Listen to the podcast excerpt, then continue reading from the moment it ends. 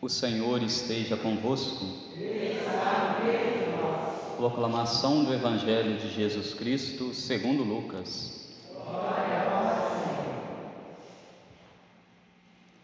Naquele tempo, disse Jesus a seus discípulos: Assim está escrito: O Cristo sofrerá e ressuscitará dos mortos ao terceiro dia, e no seu nome serão anunciados a conversão e o perdão dos pecados a todas as nações, começando por Jerusalém.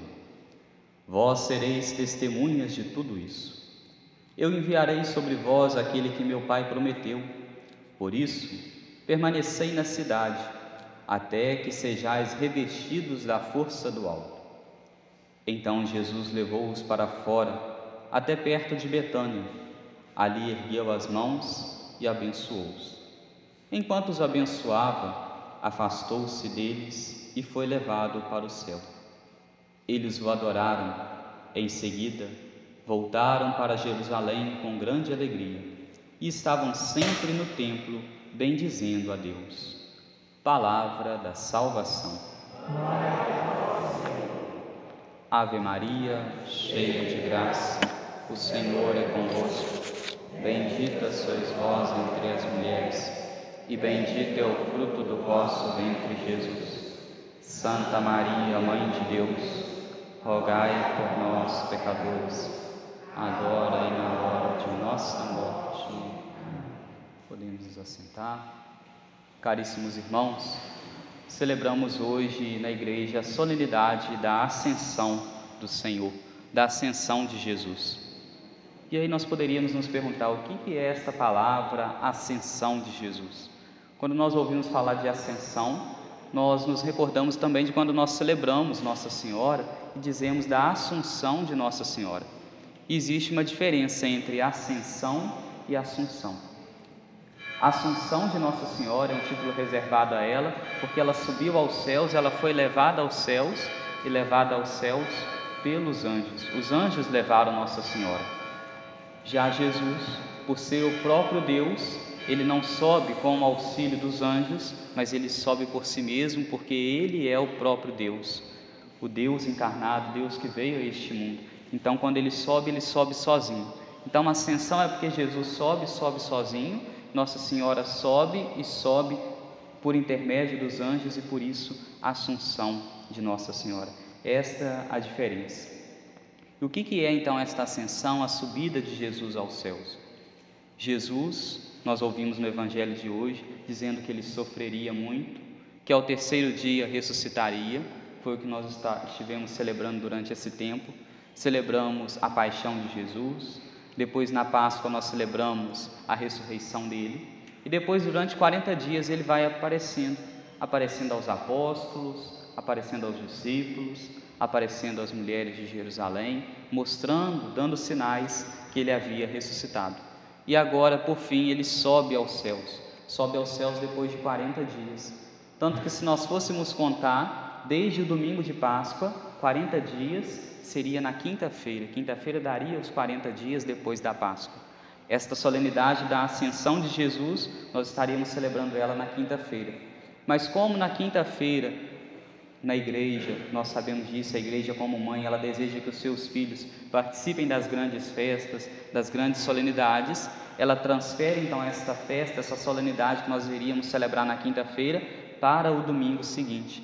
Por quê? Pelo fato de muitos na quinta-feira ser um dia de trabalho, um dia onde as pessoas têm as suas funções, não conseguem estar tendo um tempo para virem até a igreja rezarem, são poucos aqueles que conseguem devido ao corre-corre, as funções da semana, o domingo, por ser o dia do Senhor, um dia santo, um dia de guarda, a igreja então transfere para o domingo para que um maior número de fiéis possa participar desta solenidade, deste dia sagrado que é a ascensão de Jesus, dia que hoje nós estamos celebrando na igreja. E Jesus disse, quando ele subiu aos céus, disse aos seus discípulos, aos seus apóstolos, na verdade, que ficassem ali, não saíssem da cidade, permanecessem ali. E Nossa Senhora acompanhou estes apóstolos durante esses dias.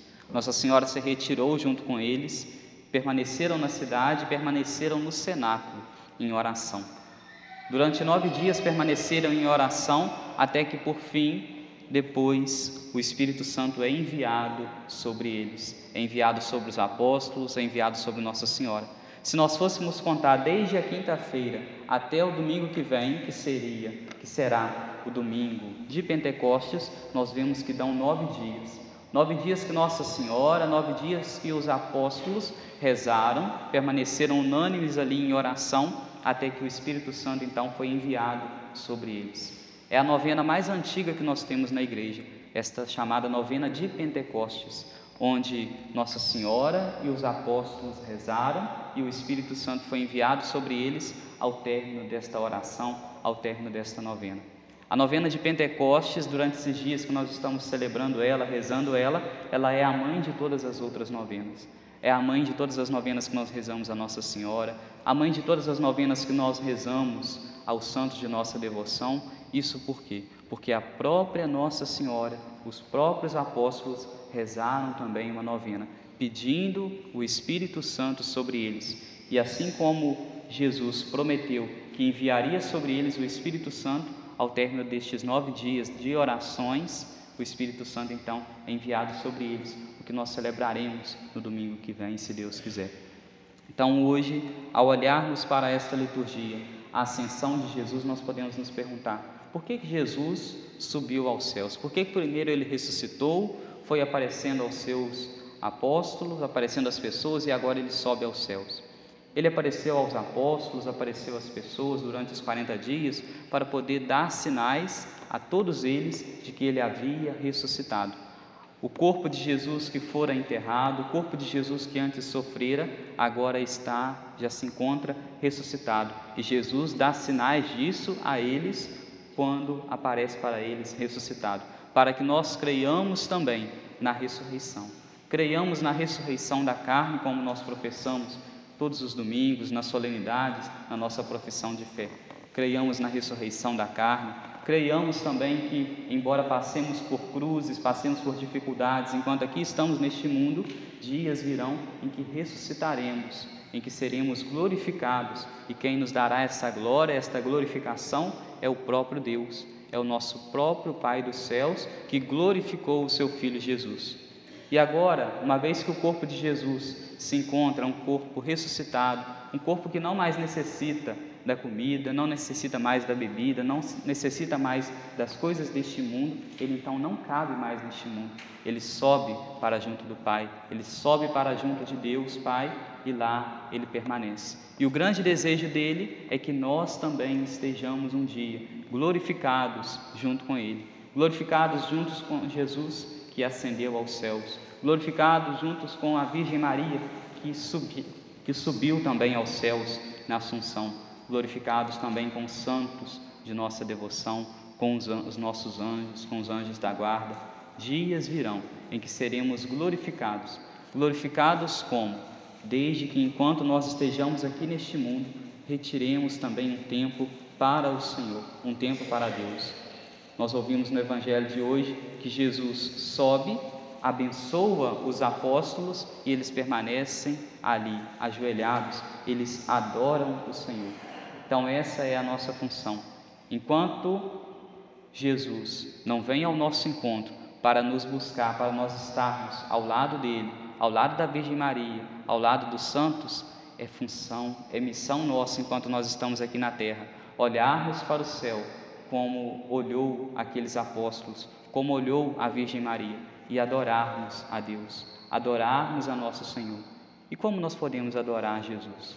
Adorar Jesus nas nossas orações, retirarmos um tempo para o Senhor, colocarmos Ele em primeiro lugar na nossa vida, adorarmos o Senhor retirando um tempo para adoração, chegar às vezes na igreja um pouquinho mais cedo. Enquanto eu chego aqui na igreja mais cedo, eu vou, me ajoelho, rezo, me coloco na presença de Deus, converso com Ele, que é o dono desta casa. A igreja pertence a Ele, então converso com aquele que é o dono da casa, converso com aquele que é o meu Senhor, com aquele que é o meu Deus.